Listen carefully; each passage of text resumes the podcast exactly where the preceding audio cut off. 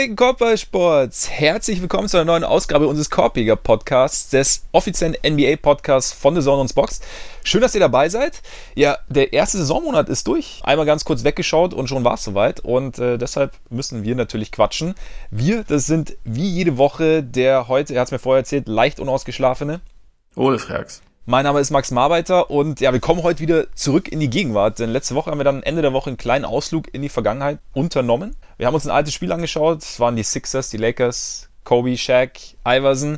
Spiel 1 der 2001er Finals. Und äh, wenn ihr wissen wollt, äh, was es damit genau auf sich hat, beziehungsweise was uns bei diesem Spiel so emotional mitgenommen hat, dann könnt ihr gern auf unsere Patreon-Seite schauen unsere Patreon-Seite. Über die könnt ihr uns unterstützen, wenn ihr das wollt. Und einige tun es auch schon. Vielen Dank dafür. Und dafür solltet ihr gehen auf patreon.com slash Podcast. Und Korpiger Podcast, große Überraschung in diesem Fall mit. Ah, ey. So ist das, so ist das.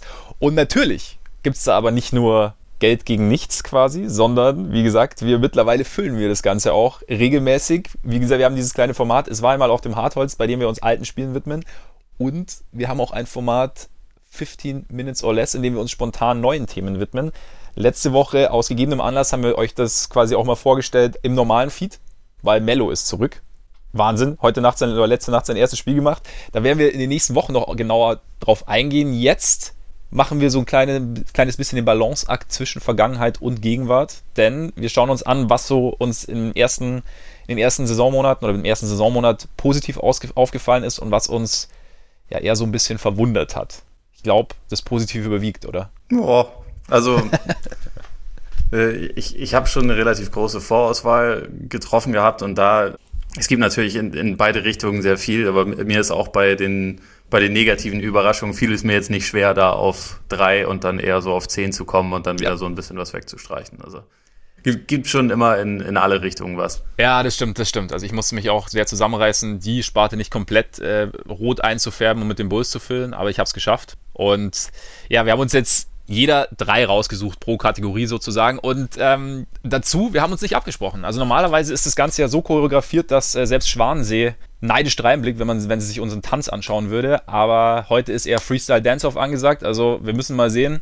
Es kann sein, dass es Übereinstimmungen gibt. Es kann sein, dass es Überschneidungen gibt. Es kann aber auch sein, dass wir in ganz andere Richtungen argumentieren. Vielleicht finde ich auch was positiv, was Ole total mies findet. Wer weiß. Das ist, das ist immer äh, sehr wahrscheinlich. Absolut, ne? Absolut. Es gehört, gehört eigentlich dazu.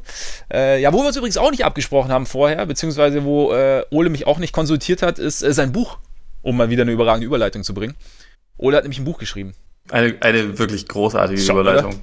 Äh, ich ich halte es in dem Fall dann jetzt wahrscheinlich am besten so kurz wie möglich. Das Nowitzki-Phänomen, ein überragendes Weihnachtsgeschenk, habe ich gehört. Definitiv. Ist weiterhin überall erhältlich, wo es Bücher gibt. Ne? Zugeschlagen. Zugeschlagen und Rezension hinterlassen natürlich. Und Rezension hinterlassen. Ja. Selbstverständlich. Siehst du, ich, ich, bin, ich bin schon mit, ich bin schon dabei und äh, jetzt steigen wir am besten sofort ein. Und ich würde sagen, wir ah, starten wir positiv oder negativ? Sollen wir negativ starten, um positiv aufhören zu können? Wir können es auch abwechselnd machen. Das äh, halten wir es wie ein Dachdecker. Ja, genau, wir machen es abwechselnd. Wir starten positiv, werden dann negativ. Ja, genau, so machen wir es. Möchtest du starten? Ja, warum nicht? Ich habe jetzt mal so Honorable Mentions mäßig da wir die Celtics eh schon besprochen ja. haben, muss ich sie jetzt hier nicht mehr groß äh, aufführen. Sie sind natürlich eine sehr positive Überraschung. Die, die Defense der Lakers auch gehören für mich halt, gehört für mich absolut erwähnt, dass sie da nach wie vor ganz weit vorne sind. Sehr positiv, äh, positive Überraschung, trotz relativ miesem Schedule.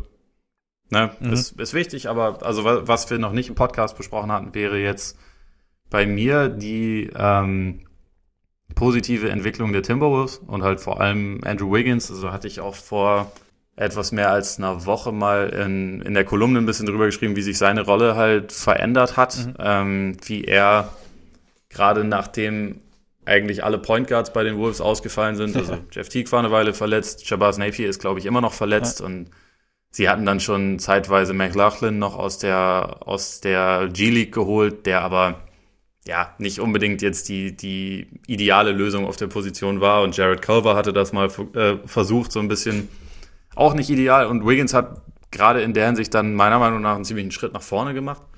Weil die Frage ist, äh, wie, wie sehr das jetzt konservierbar ist, weil, also wir, wir kennen das ja von ihm auch über die Jahre, dass es halt immer mal so Phasen gibt, die sehr gut aussahen und irgendwie darauf hingewiesen haben, ja, vielleicht geht da doch noch einiges und dann war es wenig später wieder anders, aber mir hat es über die letzten Spiele wirklich gut gefallen, wie er als, als Playmaker aufgetreten ist. Also mhm. das System der Wolves ist halt auch einfach in einem Wort sinnvoller geworden, also weil sie jetzt halt zumeist Five-Out spielen, extrem viel Platz auf dem Feld ist, obwohl sie nicht unbedingt auf jeder Position tolle Shooter haben, im Gegensatz. Also äh, im Gegenteil, sie haben einen richtig guten Shooter und dann noch ein paar andere, die mal gut sind und mal nicht so gut, aber einfach dadurch, dass sie ihre Wurfauswahl so verändert haben, ist halt viel mehr Platz für Wiggins und der ist im Moment zumindest meistens in der Lage, auf, auf äh, sinnlose frühe Mitteldistanzwürfe halt früh in der Wurfuhr zu verzichten. Stattdessen geht er halt wenn möglich zum Korb. Da er halt schnell und athletisch ist, kommt er auch relativ, relativ gut zum Korb und schließt da entweder selbst ab oder findet auch Shooter in der Ecke in einer höheren Frequenz, als er das bisher jemals in seiner Karriere getan hat. Also sein bisheriger, sein bisheriges Career High bei den Assists in einer Saison sind 2,5. Also halt echt für, für einen Wing, der unfassbar viel den Ball in der Hand hatte, eigentlich immer eine ziemlich alarmierende Zahl ist. Aktuell sind es 3,6, was jetzt auch nicht irgendwie mega berühmt klingt, aber über die letzten Spiele, also bevor er jetzt, ich glaube, drei verpasst hat aufgrund dem Tod seiner Großmutter, hat er das deutlich gesteigert. Also da waren dann auch mal Spiele mit sieben Assists und so dabei. Und äh, wie gesagt, die, die zusätzliche Verantwortung, damit ist er besser umgegangen, als ich ihm das zugetraut hätte, um ehrlich zu sein. Und äh, ja, für mich ist das auf jeden Fall einer der der wesentlichen Faktoren, warum die, warum die Wolves aktuell mit, mit 8 zu 6 auf einem Playoff-Platz stehen, den ich ihnen jetzt nicht, nicht unbedingt zugesprochen hätte vor der Saison. Und also natürlich ist es auch noch früh und da kann sich auch noch relativ viel tun. Es gibt aktuell ziemlich viele enttäuschte Teams im Westen, die aber natürlich noch nicht abzuschreiben sind, noch nicht komplett. Abgesehen von den äh, Spurs äh, natürlich. und den Warriors. Ja. Äh, das sind die einzigen, die man wirklich abschreiben kann. Aber das ist halt so eine sehr positive Momentaufnahme. Und so wie Wiggins bisher aufgetreten ist, ist er halt tatsächlich dann doch eher jemand, der dem Nummer 1 Pick und den Vorschusslorbeeren vielleicht irgendwann doch gerecht werden kann. Und das ist halt etwas, was ich schon abgeschrieben hatte. Da muss man natürlich äh, dazu sagen, du hast vor der Saison gesagt, dass du auf der, dass du noch die Hängematte hast. Ja. In der, in der Hinsicht also auf jeden Fall auch eine positive Überraschung, die Prophezeiungen des Marbeiters. Absolut. Ne? Also die, die ja sonst gut. relativ wenig Aussagekraft haben, aber. Naja, die Spurs hast du ja auch schon. Ne? Also ja, gut. Daher. Gut, stimmt, stimmt. Aber das kann sich ja noch, mal, noch fünfmal drehen. Das hatten wir auch schon mal in Spurs in, in der Vergangenheit. Aber das stimmt. Ja, ich meine, ich muss ja sagen, also ich habe, das war für alle, die es, ich habe, wir haben am Freitag ja auch ganz kurz drüber gesprochen in unserer kleinen kurzen Mellow-Ausgabe in unserer Saisonvorschau mit, mit Jonathan Walker von Jeden Tag NBA habe ich gesagt, ich habe noch eine Hängematte auf Wiggins Island und hat jetzt aber, ich hatte aber auch keine großen Anhaltspunkte. Ich habe einfach immer nur gedacht, also es war auch so ein bisschen der Wunsch war des, der Vater des Gedankens, dass ich mir gedacht habe, ich würde mich freuen, wenn der irgendwann nochmal so zumindest an seinem Potenzial kratzen würde, dass man ihm so ein bisschen zugeschrieben hat, so die ersten, bevor er in die NBA kam. Und das auch immer wieder aufgeblitzt ist. Und ich meine, also für mich, ich kann jetzt ganz gut anschließen, weil für mich ist auch Wiggins eine der positiven Überraschungen bis jetzt ich meine, 25,9 Punkte macht er auch zu den 3,6 Assists und 5,1 Rebounds, Career Highs, trifft so gut aus dem Feld wie noch nie in seiner Karriere, so wenige Turnover wie noch nie in seiner Karriere. Und ich finde auch, wenn man ihm so zuschaut, dass dieses, es wirkt halt einfach alles viel durchdachter und, und zielgerichteter, was er macht. Also wenn man so, ich habe so das Gefühl, dass er die Defense so ein bisschen mehr ausspürt, wenn man das so sagen kann. Also, dass, also er prüft halt, was möglich ist, er weiß, was er will, wie du sagst, also dass er, dass er halt zum Korb will und ähm, dass er jetzt nicht irgendwie einen, einen komischen Wurf los wird und es wirkt alles irgendwie zielstrebig. Ich finde auch, wenn er jetzt zum Beispiel einen kleineren Gegenspieler gegen sich hat, dann ja, geht er auch mal so ein bisschen so, setzt auch mal so einen leichten Post an, aber geht dann schon noch, noch mal mit mehr Nachdruck Richtung, Richtung Korb. Passing finde ich auch verbessert. Ich fand gegen, ich glaube, gegen die Spurs war es, gab es auch eine Aktion, wo er mit, mit ähm, Towns Pick and Roll gelaufen ist und er dann nicht direkt den Pass gespielt hat, sondern die Defense erst noch mit zwei Dribblings nach rechts irgendwie so ein bisschen auseinandergezogen hat und dann erst, oder Pick and Pop war es, und dann erst den, den Pass auf Towns gespielt hat und der damit noch mehr Raum für den, für den Dreier ja. hatte. Und das, das sieht man relativ viel. Ja. Also er lernt langsam, wie man auch diese, diese Gravity, die Towns mittlerweile als einer der besten Shooter der Liga hat, irgendwie auch so ein bisschen auszunutzen. Nee, und ich finde, da, da sieht er echt gut aus. Und er hat halt aus seinem Spiel so selber, wenn er jetzt, wenn er jetzt zum Korb zieht, der hat da irgendwie Tempowechsel drin, Richtungswechsel, also so, dass das alles so ein bisschen, dass er sich da nicht allein nur auf seine Athletik und seinen er schnellen ersten Schritt verlassen muss, sondern dass er auch so die Defense dann so ein bisschen, ja, ins Wanken bringt sozusagen und dann noch einfacher im Korb abschließen kann. Und deswegen, es wirkt halt so, als hätte er an seinem Spiel und an sich gearbeitet. Und deshalb könnte ich mir auch vorstellen, dass das zumindest mehr oder weniger zu konservieren ist, weil es jetzt nicht auf einmal, weil es jetzt nicht darauf beruht, dass auf einmal das, was er versucht, was man jetzt aber eigentlich nicht unbedingt tun sollte oder was heute vielleicht weniger beliebt ist, weil das jetzt auf einmal funktioniert, aus irgendwelchen Gründen auch immer, sondern weil er einfach so ein bisschen sich, sich angepasst zu haben scheint. Und da, ja, da bin ich gespannt, ob das jetzt, ob das jetzt eben so weitergeht, wenn er jetzt zurückkommt. Nach, klar, ich meine, jetzt hast du einen Trauerfall in der Familie, das ist auch immer, das kann sich auch auswirken, also es, wer weiß, ja. aber also rein spielerisch habe ich, könnte ich mir schon vorstellen, dass da, dass es konservierbar ist. Ja, ich glaube, das ist so eine Frage von, von irgendwie Disziplin und mentalem Fokus. Ja. Also es hat Ryan Saunders auch kürzlich mal ein bisschen zumindest angedeutet, dass das halt etwas ist, was sie, also gerade mit der Wurfauswahl, dass das was ist, was sie aus Wiggins Spiel versucht haben rauszubekommen und irgendwie auch das halt in relativ intensiver Arbeit mit ihm irgendwie daran zu arbeiten, dass er halt gewisse Sachen, zu denen er einfach tendiert, so ein bisschen unterlässt und halt mehr analysiert im Spiel, welche Würfe sind sind vorteilhaft, welche Situationen, also wie, wie kann ich meine Mitspieler einsetzen, wie kann ich aber auch mich selber einsetzen, was, was ist ein guter Wurf, was ist ein schlechter Wurf und dass es halt so ein Balance-Ding ist und also auch in den guten Spielen, die er jetzt hatte, da waren schon auch immer mal solche Aktionen dabei, ja, ja. aber es sind halt einfach anteilig viel weniger geworden ja. und ich glaube, das ist halt was, wo ich auch aus dem Grund dann schon noch sagen würde, okay, ich kann, ich bin jetzt noch nicht so weit, dass ich davon ausgehe, das kriegt er auf jeden Fall hin, aber es ist halt ein, ein gutes Zeichen, dass es bisher irgendwie die Balance sich einfach ein bisschen verschoben hat. Und da hoffe ich einfach mal, dass er halt sich diesen Fokus beibehalten kann, weil dann, dann kann er ja einfach wirklich ein sehr wertvoller Spieler ja. sein. Also auch wenn er das bisher nicht dauerhaft in der NBA zeigen konnte. Die Anlagen sind ja nach wie vor da und irgendwie so die Athletik, die Schnelligkeit und auch die Länge und dann teilweise auch der Touch rund um den Korb sind ja da, um da einfach gefährlich zu sein. Und aktuell, er nimmt auch mehr Dreier denn je, trifft sie ein bisschen besser als 2016, 17, was bisher seine beste Saison war. Und die Effekt, äh, Effective Field Goal Percentage ist halt um 5% höher als, als bisher bei seinem Career High. Also es ist schon einfach wirklich eine sehr, sehr, sehr positive Entwicklung. Und ja, hoffen wir einfach mal, dass, dass er sich das beibehalten kann. Ja. Dann ist nämlich auch Towns nicht so alleine. man man muss bei Wiggins auch noch dazu sagen, er ist auch bisher richtig klatsch einfach. Also stimmt. Hat stimmt. Sau viele der wichtigsten Würfe am Ende von Spielen genommen, hat glaube ich auch irgendwie in den letzten in den letzten fünf Minuten eine positive Wurfquote, was halt, also über 50 Prozent, was halt grundsätzlich sehr selten vorkommt. Und da darf er ja dann zum Beispiel auch seine, seine Midrange-Würfe nehmen und trifft sie halt bisher dann auch. Und dann funktioniert das. Und die Wolves haben, glaube ich, von bisher sechs engen Spielen haben sie fünf gewonnen. Und da hat er einen sehr großen Einfluss drauf. Ja, ist ja auch so eine Rhythmusfrage dann, ne? Wenn du halt quasi vorher auf, dadurch, dass du zielgerichtet an deine Sachen rangehst und dir deine, deine Würfe besser aussuchst, quasi, wenn du dann so merkst, okay, die, die Dinger fallen und dann fällt halt eben am Ende auch der Midrange-Wurf, wohingegen, wenn du halt von Anfang an irgendwie einfach draufballerst, ist es vielleicht ein bisschen schwieriger.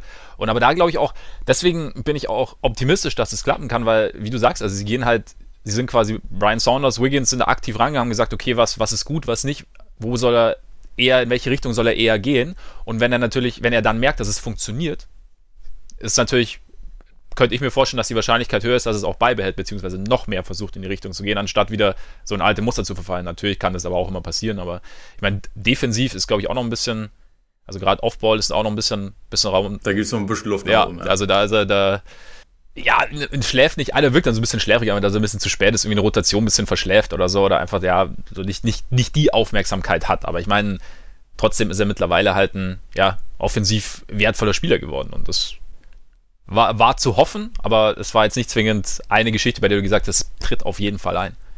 War, ja. Er ist jetzt im sechsten Jahr oder im, im sechsten Jahr, so, ne?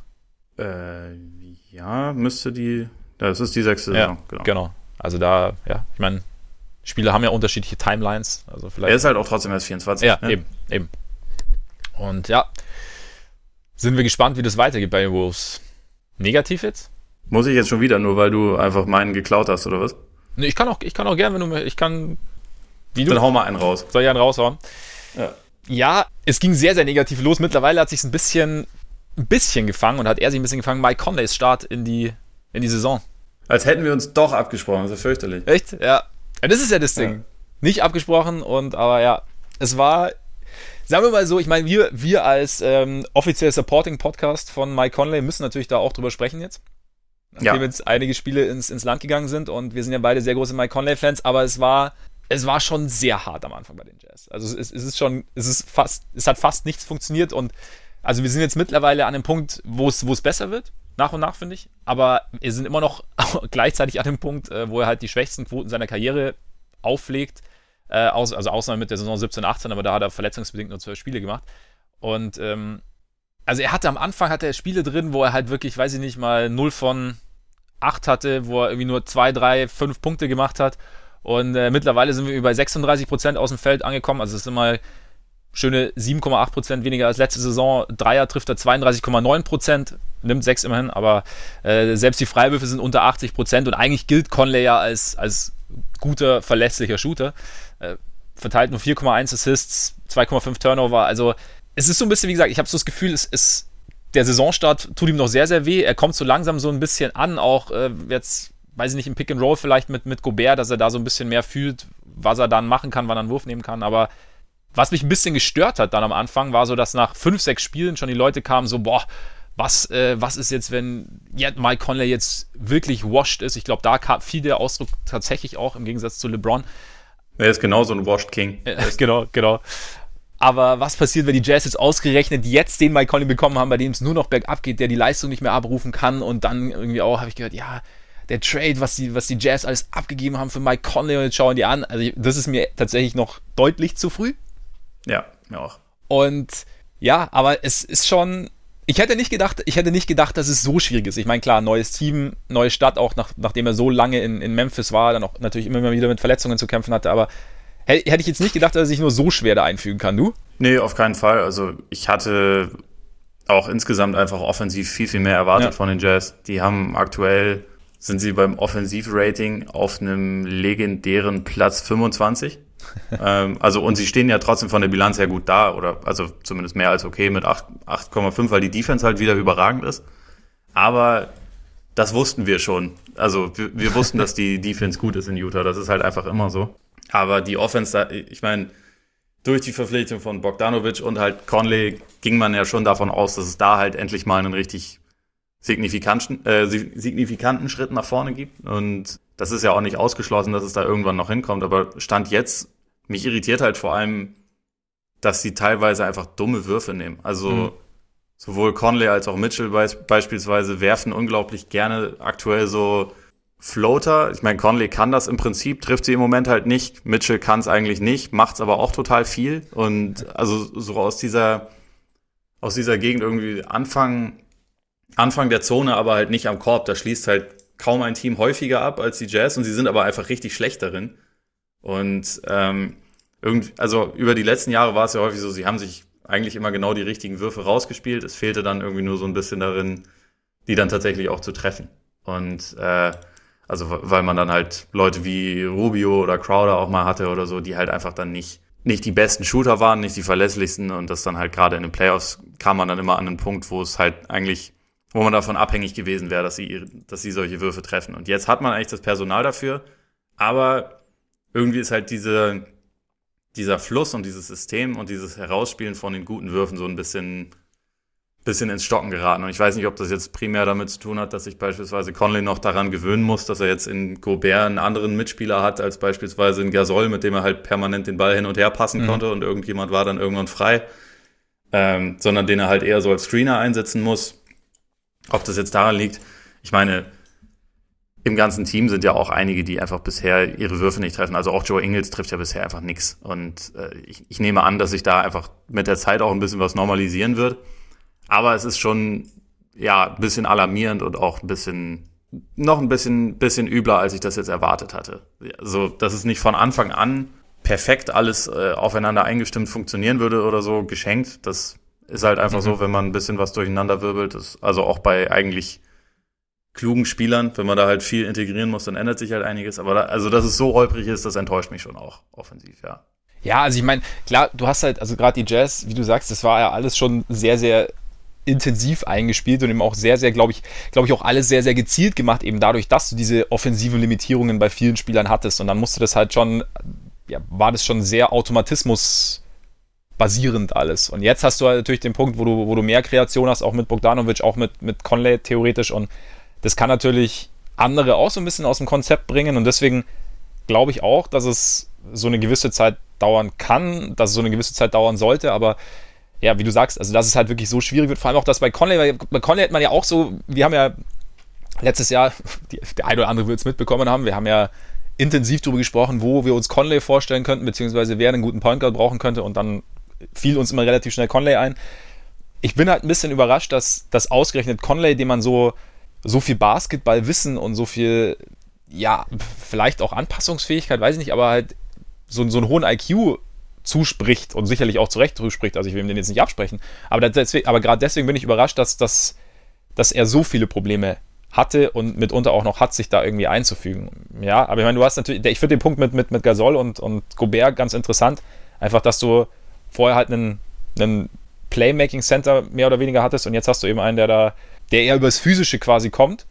Und das musst du natürlich anders nutzen. Also wir hatten jetzt auch gegen, im Spiel gegen die Netz, glaube ich, war es, aber auch so ein Ding, wo er dann den, den Screen relativ gut genutzt hat, Conley, um dann ja, einen Dreier loszuwerden. Ich glaube, den Dreier hat er nicht getroffen, aber das war dann zum, zum, Beispiel so ein Punkt, wie du theoretisch Gobert nutzen kannst. Also, wo du dann sagst, okay, du machst es halt dann, ja, weil, weil was mir auch aufgefallen ist, dass seine Dreier relativ oft kurz sind. Also, ich weiß nicht, ob das dann irgendwie mit, mit den Beinen zu tun hat oder, also, normalerweise, wenn der Wurf ich glaube, kurz liegt daran, dass er einfach washed ist. Und er ist halt washed, ja. Deswegen, und, ja. und, und, dann halt für ihn so krass viel abzugeben, ist halt schon bitter. Ja, also, ich meine, ich weiß nicht, also er hat natürlich die Franchise jetzt auf Jahrzehnte hin gegen die Wand gefahren, leider. So, so ist das mit solchen Trades. Ja. Also, auf einmal ist dann jemand washed. Ja, das kannst du ja vorher auch nicht wissen, ne? Das sagt dir auch, sag, sagt ja auch vorher niemand so, hey Freunde, sorry, ich bin washed. Ja. Lass das mal. Oder, oder sind die Hände ständig nass und deswegen wirft man den, den, den Ball kurz ja. und das, das ja. passt dann einfach nicht. Turnover steigt natürlich, weil er rutscht auch mal durch. Und dann, ja, nee, ist bitter auf jeden Fall. Also, ja, wie gesagt, also ich, ich habe so, also er, er scheint langsam anzukommen, aber ich hätte es nicht gedacht, dass es so schwierig wird. Ja, ich, Sehe ich ähnlich, wobei ich auch dazu sagen muss, irgendwie die Jazz sind über die letzten Jahre immer langsam in die ja. Saison gestartet ja. und äh, hatten jetzt auch schon ein paar relativ schwere Spiele und so und ich glaube, dass das, dass das schon auch besser werden wird. Also muss, muss man natürlich ein bisschen im Auge behalten, gerade auch, weil von der Bank bisher echt, also Ingels mag die Rolle offensichtlich bisher noch überhaupt nicht und ansonsten kommt da einfach, abgesehen von Emmanuel Moudier, der bisher ganz, ganz, äh, ganz gut spielt eigentlich, kommt einfach zu wenig von der Bank. Ich glaube, das müssen sie einfach noch so ein bisschen austarieren, dass Dante Exim bisher nur ein Spiel gemacht hat, weil er wie üblich verletzt ist, ist natürlich auch. Er war noch verletzt, oder? So aus der letzten Saison. Ja, also hat es noch natürlich. mit drüber geschleppt. Ich glaube auch, aber bei, bei ihm habe ich grundsätzlich auch den Überblick ein bisschen verloren. Ja, das stimmt, ja. Ich meine, die Kaderkonstruktion ist halt in der Hinsicht auch ein kleines bisschen riskant, weil man eigentlich für ihn ja schon eine relativ große Rolle vorgesehen hätte. Und das würde man gerne, weil Dante Exum eigentlich spielerisch relativ viel drauf hat, aber er ist halt einfach nie verfügbar. Das ist von daher, da muss sich vielleicht noch ein bisschen was tun, aber ich denke schon auch, dass sich mit der Zeit diese, diese Starting Five, die eigentlich ja nach wie vor auf dem Papier wirklich gut ist und aus äh, individuell wirklich guten Spielern besteht, ich glaube schon, dass, dass ja. die sich auch noch deutlich steigern werden. Nee, gehe ich eigentlich auch davon aus. Zumal du musst ja auch sehen, also ja, einer wie Mitchell, der in seinen ersten beiden Jahren relativ viel alleine machen konnte, musste. Jetzt halt so ein bisschen mit, mit Conley sich ein bisschen, bisschen austarieren, okay, wann, wann übernimmst du, wann übernehme ich, wann, was können wir überhaupt zusammen machen?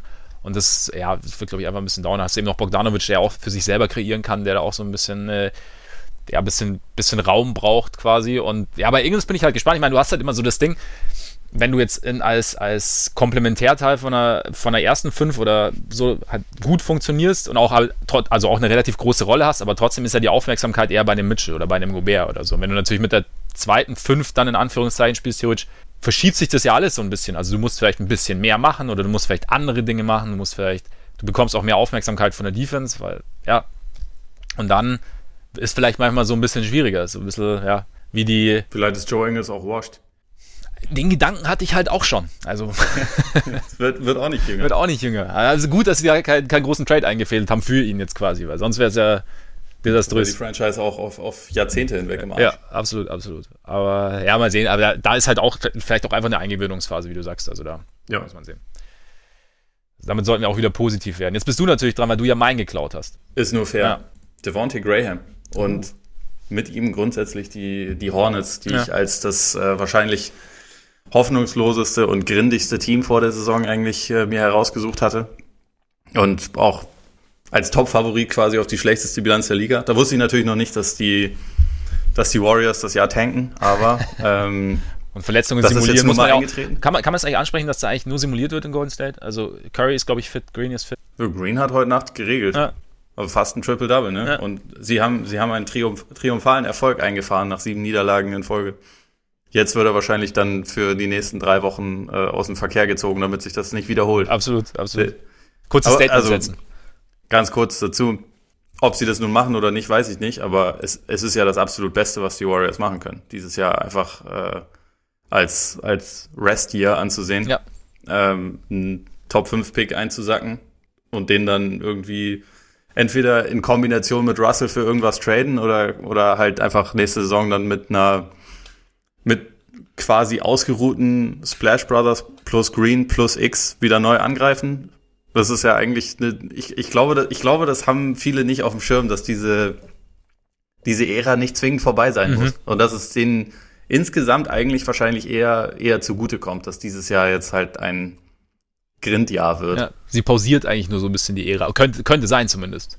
Ja, nicht, dass sie jetzt dann zwingend nächstes Jahr als, als Top-Favorit in die Liga gehen, aber dass es sofort wieder ein gefährliches Team wird, sobald dieses Trio halt irgendwie gesund und, Ja. und munter ist, ist, ist, sollte klar sein, sollte man nicht abschreiben. Absolut. Nee, stimmt schon. Das nur dazu. Also, es sei denn natürlich, Curry ist dann washed. Aber dann ist die Franchise Ja, ich meine, auch er ist über, über- er über Jahrzehnte 30. hinweg im Arsch. Also, weil. Er ist über 30, ja, das Und stimmt. da bis- geht's schnell bergab. Ja.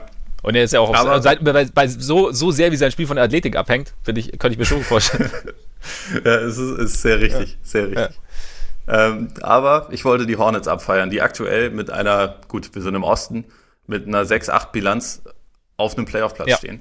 Was schon auf jeden Fall, also natürlich so ein bisschen dem geschuldet ist, dass jetzt Teams wie Orlando, Detroit, Brooklyn einfach verheerend schlecht in die Saison teilweise gestartet sind. Chicago. Orlando hat sich jetzt mittlerweile gefangen, aber die anderen, anderen Teams halt schon eher relativ mies sind. Aber die Hornets machen halt auch irgendwie, es macht teilweise schon Spaß, denen zuzuschauen, was ich jetzt wirklich nicht erwartet hätte, dass ich das vor, äh, also, dass ich das während dieser Saison auch nur einmal sagen könnte. Und also, PJ Washington gefällt mir echt gut, der, der Rookie, also hat einen sehr, sehr angenehmen Touch, was mir auch bewusst war, aber ähm, defensiv ist er besser, als ich es als ich's erwartet hätte. Teilweise in der Lage, so den, den Ring ein bisschen zu beschützen. Das, ist- das ist, fällt, finde ich, sehr positiv auf. Und halt, und halt Graham, der eigentlich so ein bisschen als so eine Art Sixth Man gesehen wurde und mittlerweile aber einfach so gut spielt, dass er, dass er in die Starting Five befördert wurde. 18 Punkte im Schnitt, 7 Assists und also die trifft halt vor allem 41,5 Prozent von der Dreierlinie bei 8,4 Dreiern pro Spiel. Also es ist schon auch Okay, sehr ja. darauf ausgelegt, aber Ja. macht halt einfach sau gut und Ja. Strahlt dabei irgendwie auch ein sehr angenehmes Selbstvertrauen aus. Also hat er, hat er jetzt auch schon spielentscheidende Würfe sogar getroffen. Ich glaube, im, im Madison Square Garden hat er einen Game Winner getroffen oder war das in Charlotte? Ich bin mir gerade nicht ganz sicher. Auf jeden Fall gegen die Knicks. Und äh, das ist jemand, gegen die Knicks. der, genau, der, der hat ja letzte Saison als Rookie keine wahnsinnig große Rolle gespielt, hatte auch irgendwie eigentlich die ganze Zeit relativ große Probleme mit dem Wurf gehabt. Viel G-League Und- auch, oder? ja, genau, viel, viel G-League und ist jetzt eigentlich nicht wiederzuerkennen. Quasi der, der legitime Thronfolger natürlich für Kebab. Ja. Der, der ja eigentlich Terry Rozier heißen sollte, ne? Wobei Rosier mittlerweile ja auch äh, teilweise gut spielt. Der Anfang war, war ein kleines bisschen holprig, aber Scary Terry ist natürlich auch nach wie vor eine Maschine. Absolut. Aber dass der Topscorer des Teams ist, äh, ist Graham knapp. Ja, also ich muss gestehen, ich habe jetzt genau ein Hornets-Spiel gesehen und da hat es mir auch schon wieder gereicht. Das war nämlich das erste. und ähm, da, Siehst du, das war nämlich meine Einstellung vor der Saison. ja, ja. Und das war, also da, also vor allem die beiden, die du jetzt angesprochen hast, äh, PJ Washington und, und Devonta Graham, die haben den Bulls schon ziemlich die Lichter ausgeschossen. Also das war, Richtig, das Spiel war Ja. das. Ja, klar, dann, dann verstehe ich natürlich alles. ja. Und äh, ich meine, die Bulls haben auch, glaube ich, viel getan, dass sie auch die Dreier treffen können, also indem sie ihnen halt einfach Platz gelassen haben. Also eigentlich, eigentlich sind die Bulls für die gute Saison der Hornets verantwortlich, weil sie halt, weißt du, Selbstvertrauen am Anfang und so und so ein bisschen Rhythmus finden. Aber Absolut. ja, aber wie, wie du sagst, also dieses, dieses positive Selbstvertrauen, das Devonta Graham da, da ausstrahlt, also genau das habe ich jetzt in diesem Spiel. Ich dachte mir halt auch, okay, der kleine Kerl äh, spielt sein zweites Jahr theoretisch, also 2018 gedraftet, zweite Runde und dann ja eben nicht, nicht der längste und trotzdem macht er da, also spielt wie selbstverständlich quasi, nimmt er seine Würfe, spielt das Pick and Roll und hat da irgendwie so ein, strahlt da einfach was, also 0,0 Unsicherheit, aber auch keine, keine gespielte Arroganz aus. Also hat er irgendwie einen ganz guten, ganz guten, ganz, ja, eine ganz gute Balance gefunden. und ein ganz gutes Selbstvertrauen. Und ja, ist schon, ich hatte, ich habe mir das auch irgendwie auch angeschaut. Also die Hornets sind jetzt tatsächlich kein Punkt von mir, aber ich habe mir auch die, ja, oder wenn du die, die, Ergebnisse so checkst und dann Hornets mal wieder gewonnen, oder dann schaust du die Tabelle an bei 6-8 und denkst dir so, okay, nicht schlecht. Und sie sind ja keineswegs gut. Also das, das kann man wirklich nicht behaupten. Sie sind defensiv richtig schlecht. Ja. Und vorne sind sie jetzt auch nicht mit wahnsinnig viel Talent gesegnet, aber sie, sie nehmen halt einfach extrem viele Dreier und hoffen irgendwie, dass genug reinfallen. Und bisher war es einfach so, dass an vielen Abenden das einfach geklappt hat. Also es ist halt einfach, das ist halt ein komisches Team, aber macht halt, also das ist halt auch so ein Anfang der Saison so, eine Geschichte, die sich dann vielleicht irgendwann auch wieder ein bisschen einpendelt. Also ich glaube jetzt nicht, dass sie am Ende der Saison immer noch so weit oben stehen werden, aber es ist schon unterhaltsam. Ja, und ich meine, sie haben, sie haben im Graham ja einen, einen brauchbaren, mindestens, also so sieht es zumindest jetzt aus, äh, Backup-Point Guard zumindest mal gefunden. Auf jeden Fall. Also da, das, das äh, denke ich auf jeden Fall. Ja. Und das ist ja, das ist ja auch schon was wert. Also selbst wenn es jetzt dann so wie, wie man es eigentlich im Endeffekt erwartet, nicht mit dem Play nicht für die Playoffs reicht, aber trotzdem hast du eine in gewisser Hinsicht pro, äh, produktive Saison gespielt und hast dann am Ende, ja, nimmst halt was mit. Von daher. Es gibt sogar Lebenszeichen von Malik Monk. Manchmal. manchmal schafft er es auch nicht wirklich in die richtige Rotation, aber manchmal hat er auch, manchmal zeigt er Lebenszeichen. Ja. Vielleicht äh, gibt es dann irgendeinen verzweifelten Halbcontender, der, der Shooting sucht und äh, sich an das Potenzial von Malik Monk erinnert und sagt, ah, da war doch diese Lebenszeichen, vielleicht können wir da doch mal irgendwie einen, einen Pick investieren oder so. Das, das klingt für mich nach den Knicks. Also du hast jetzt nach Halbcontender angefangen zuzuhören, oder? ja, absolut. Ja. ja. Äh, ist korrekt. Genau. Sixers vielleicht zum Beispiel. Ja. Möchtest du mit denen weitermachen? Das wäre jetzt eher Richtung negativ. Soll, ah, genau, stimmt, wir gehen ja wieder Richtung negativ. Ja. Also ja, dann können wir. Wahnsinn, wie wieder, wieder, wieder fließend übergegangen wird heute. Ja, die, äh, die Sixers Offense hätte ich mir jetzt so notiert. Also. Jo, Dito. Die leistet ja durchaus ihren Beitrag, dass die Sixers momentan bei 8-5 stehen. Und es waren ja, sie haben ja die ersten fünf Spiele gewonnen. Sie waren ja dann zu dem Zeitpunkt sogar das letzte ungeschlagene Team der Liga. Und ja, irgendwann ging es dann bergab, dass sie mal drei Spiele in Folge verloren haben. Und es ist halt momentan, ich, ich war ein bisschen überrascht, dass die Defense in Anführungszeichen nur die zehntbeste der Liga ist, also laut Defensive Rating 103,6. Weil wir ja Und sie ist schlecht, wenn Embiid nicht auf dem Feld steht. Ja. Das überrascht das mich. Das überrascht mich auch. Weil sie, ja eigentlich, sie haben ja eigentlich nicht nur einen guten Verteidiger, sondern ziemlich viele. Aber die Defense ist irgendwie um mehr als zehn Punkte beim Net-Rating schlechter, wenn, sobald er auf die Bank geht, was schon, äh, nicht beim Net-Rating, sondern beim Defensive-Rating ja. natürlich. Äh, und das ist schon auffällig. Ich meine, unter anderem deshalb hatte man ja äh, Horford geholt, der jetzt nicht der allerschlechteste Verteidiger ist. Eben, und ich meine, wir haben ja lang genug, also im Sommer jedes Mal, wenn es irgendwie um die Sixers ging, ging es einerseits darum, dass sie irgendwie komisch konstruiert sind mit dieser ganzen Länge und mit äh, wenig, ja, Playmaking, aber dafür halt mit, mit viel Defense. Und dann, und vor allem ging es darum, dass es jetzt doch auch funktionieren sollte ohne Embiid. Und das finde ich, finde ich auch überraschend. Und aber dann bist du halt beim Offensive Rating von 106,7, da bist du auf Platz 19 und da macht sich halt dann genau das bemerkbar irgendwie, dass halt Shot Creation und Playmaking ihnen einfach wahnsinnig schwer fallen. Dass du gleichzeitig noch einen Ben Simmons hast, der zwar kreieren kann, der aber leider nicht mehr in irgendeiner Trainingshalle ist und Würfe nehmen kann. Und der sich auch zu leider zu 0,0% weiterentwickelt ja. hat. Anscheinend bisher jedenfalls. Ja, es, es geht eher eigentlich in die andere Richtung, oder? Also zumindest wenn du jetzt ich habe auch den Eindruck, also ich habe ich hab mir vorhin, so bei nackten Zahlen ist das jetzt eh immer ja, eben. So ein bisschen mit Vorsicht ja. genießen, aber weniger Punkte, weniger Rebounds, weniger Assists, weiter kein Wurf sowieso.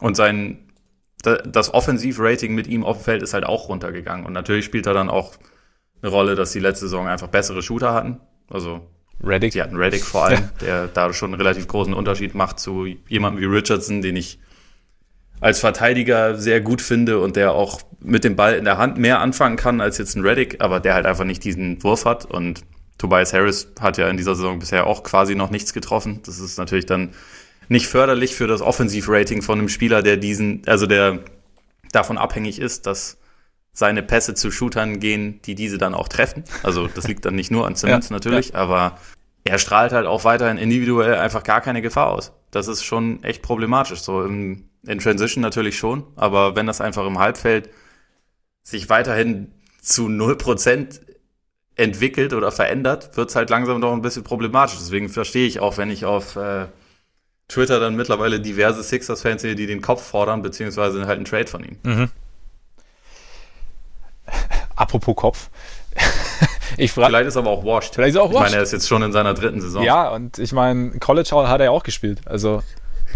Stimmt, und dann hat er ein Jahr Pause ja. gehabt, da ist er ja auch nicht jünger ja, geworden. Eben, eben, eben. Das kann dann auch, weil hinten raus kann es schwierig werden.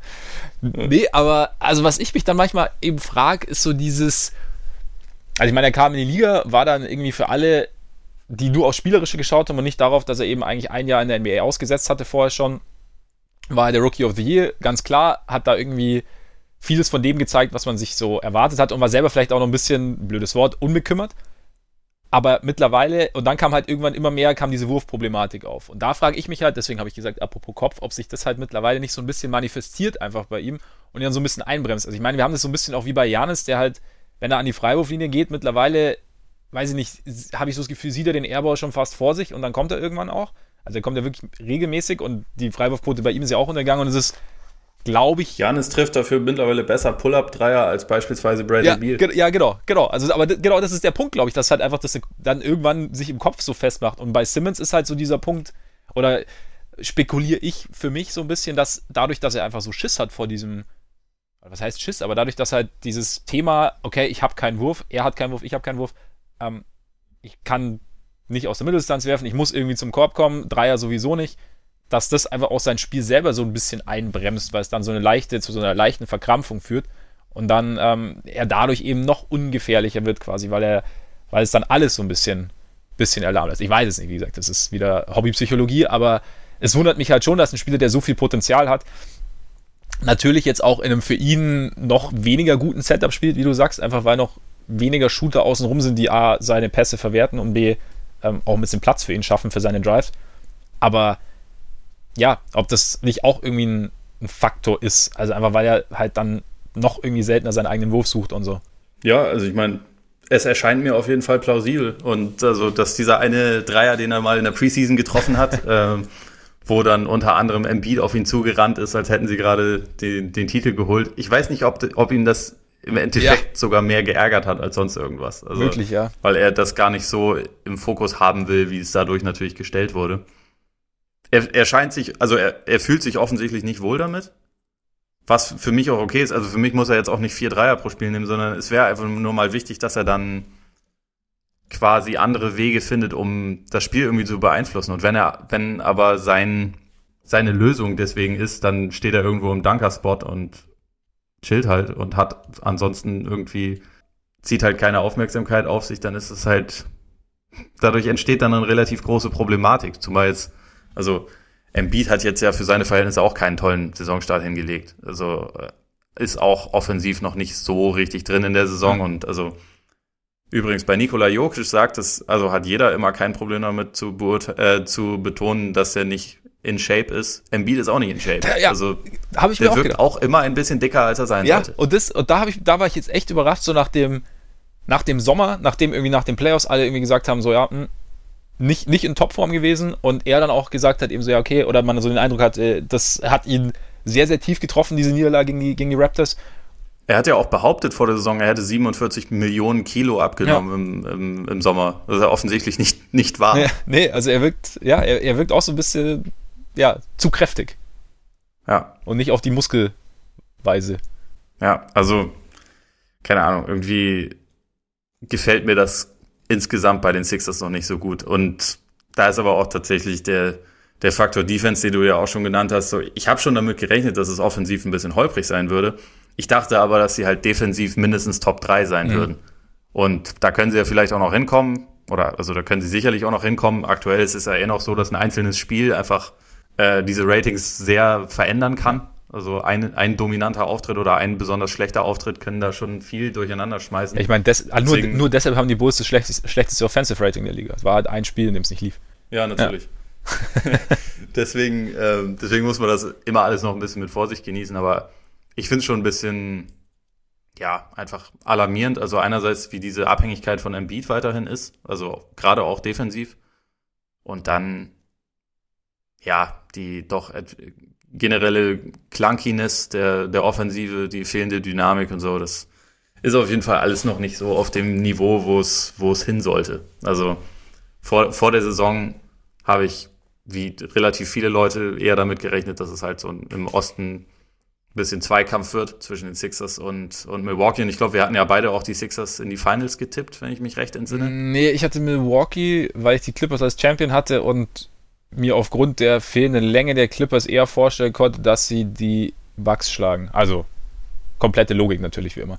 Ja, klar, ja. Das, das, das klingt sehr durchdacht. Ja. Okay, aber wir haben ihnen beide, glaube ich, äh, relativ viel zugetraut ja. und im Moment, so wie sie sich aktuell präsentieren und wo, so wie sich halt vor allem meiner Meinung nach auch Simmons präsentiert, denke ich eher, dass sie vielleicht die Tür dann für andere Teams im Osten ein bisschen auflassen, die einfach ein bisschen ihre Identität besser kennen. Also beispielsweise, wenn die Raptors zu, also zu 100% gesund sind, ist das ein Team, was die, glaube ich, schon gefährden kann.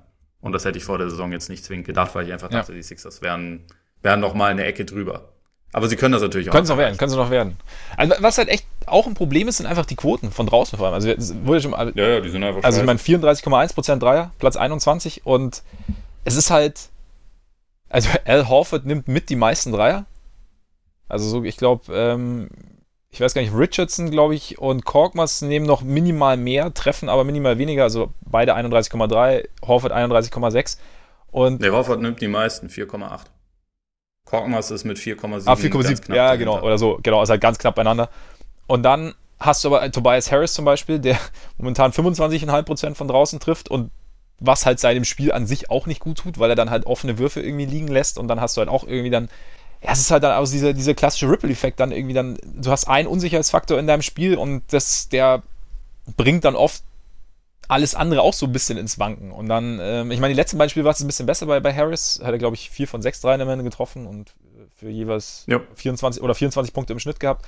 Also vielleicht. Ja, gegen Cleveland hat er neulich halt tatsächlich 0 von 11 Dreiern getroffen. und gegen, gegen die Hawks zum Beispiel 1 von 9 auch nicht viel ja. besser. Das sind natürlich auch Spiele, die es dann natürlich auch nochmal extrem runterziehen, die Quote. Also wenn du da, ja. also da muss man natürlich auch sehen. Aber es ist halt, es ist halt nichts nicht so richtig homogen und es baut dann irgendwie halt auch alles aufeinander auf. Also ein Simmons, der irgendwie halt Platz am Korb bräuchte, um irgendwie so ein bisschen oder mehr Gefahr auszustrahlen offensiv.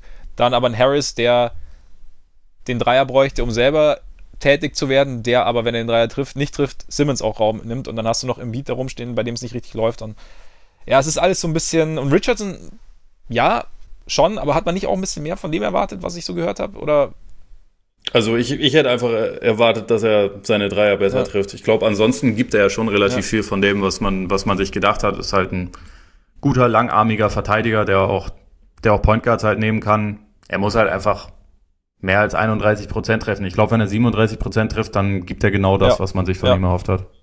Nee, aber. Aber er, er ist halt einfach, wenn, wenn man ihn jetzt so als den 1 zu 1 Ersatz im Prinzip für Jimmy Butler und äh, JJ Reddick sieht, dann ist es natürlich relativ schwierig, beides zu ja, sein. Da werden die Erwartungen an ihn auch ein bisschen hoch. Also ich meine, im Endeffekt hast du aber doch irgendwie das Problem, dass du irgendwie jemanden brauchst, der kreieren kann und derjenige, der kreieren kann, kann nicht, wird nicht richtig tätig oder kann nicht richtig tätig werden gerade. Das ist ein bisschen für mich ein großer Faktor. Einfach aufgrund diverser kleinerer Faktoren außenrum. Und dann, ich meine, du hast schon, also ich sehe es auch so, ich meine, du brauchst, man braucht jetzt nicht nach 15 oder 13 Spielen anfangen, irgendwie ein Team oder eine Saison für beendet zu erklären und ein Team für oder ein Team für fertig zu erklären für die Saison. Für washed? Für washed, ja. Embiid, vielleicht ist Embiid washed.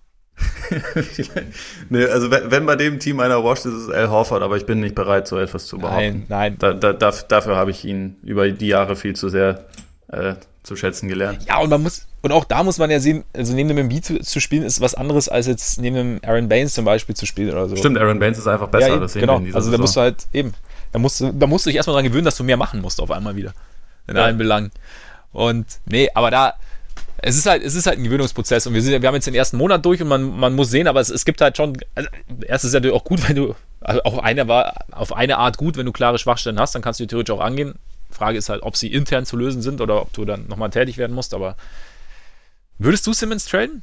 Also, du ja schon gesagt hast, der, der Kopf wird manchmal gefordert. Grundsätzlich bin ich schon der Meinung, dass er und Embiid einfach im Kern sich nicht unbedingt gegenseitig maximieren. Ich glaube schon, dass sie, dass sie funktionieren können. Das tun sie ja auch. Also ich meine, über die ganzen Jahre haben sie immer in den Minuten zusammen auf dem Feld eigentlich ein sehr positives Netrating gehabt. Aber ich glaube nicht, dass sie das Beste auseinander rausholen. Gleichzeitig ist es aber sehr davon abhängig, was man halt angeboten bekommt. Und ich glaube, aktuell ist der Markt für Simmons nicht so toll, wie er zum Beispiel vor einem Jahr gewesen wäre. Äh, und ich sehe jetzt nicht unbedingt, wen sie kriegen, der dann ihre Probleme löst. Also das, das ist halt dann einfach immer noch die Frage. Äh, wenn sie jetzt irgendwie einen Sweet Shooting überragenden äh, Point Guard kriegen könnten, der vom Gehalt her irgendwie passt und dazu vielleicht noch irgendwie einen, einen Wing oder so, dann ist, sind sie für dieses Jahr wahrscheinlich besser. Aber ob das, ob das ob dieses Angebot irgendwo auftauchen wird, das wage ich zu bezweifeln. Naja, Thomas Satoranski und Otto Porte. Perfekt. Oder? Ja, call it, call it in. Perfekt. Ja. Und dann könnten, könnten schön äh, Lauri und, und, und Ben Simmons könnten ein schönes Two-Man-Game aufziehen. Dann wäre Lauri würde dann auch wieder seinen Rhythmus finden. Und alles wäre gut. Ich mache mir Sorgen um Lauri. Ich mache mir auch ernsthafte Sorgen um Lauri. Das ist, das ist, schon, das ist schon bitter langsam. Das ist sehr bitter. Und ich weiß nicht, woran es liegt. Ich weiß es wirklich. Es ist, es ist ganz komisch. Aber er wirkt auf mich auch komisch. Also irgendwas stimmt, irgendwas stimmt tiefer nicht, habe ich so das Gefühl. Oh Mann, jetzt wird es philosophisch. Ja, es ist auch, ich weiß auch gar nicht, warum ich hier regelmäßig einen Hobbypsychologen auspacke. Ist, ich habe da keine Ahnung, aber irgendwie, er wirkt irgendwie auf mich total, er, weiß ich nicht, frustriert, Vielleicht ist es, unsicher. Ja, ich meine, wenn, wenn man schon, wenn man jetzt schon irgendwie Zeit seiner Karriere neben Zach Levine spielt, dann ist es vielleicht irgendwann, vielleicht kommt man einfach an so einen Punkt. Oder wenn ein, wenn der Coach es verweigert, Auszeiten zu nehmen, wenn man schlecht ist, damit man es selber lernt. Ja. Oder wenn, der, wenn man da behandelt wird wie so ein Schüler, das ist, ist halt vielleicht nicht ja, immer einfach. Oder wenn der Coach dich als äh, Spot-Up-Option einsetzt, obwohl du theoretisch irgendwie mehr machen solltest und dich irgendwie wenig in Plays involviert und so. Das ist Vielleicht sollte man einfach Jim Boylan für Ben Simmons traden. Ich glaube, da ist im Moment das Approval-Rating bei den jeweiligen, den jeweiligen Fan, Fanlagern wahrscheinlich ähnlich ja, groß. Ja. Das ist tatsächlich das Einzige, was ich abgesehen von Simmons Forderungen, also Simmons Trade-Forderungen häufiger bei Twitter sehe, ist, dass der Kopf von Jim Boylan äh, auf einem Silbertablett verlangt wird.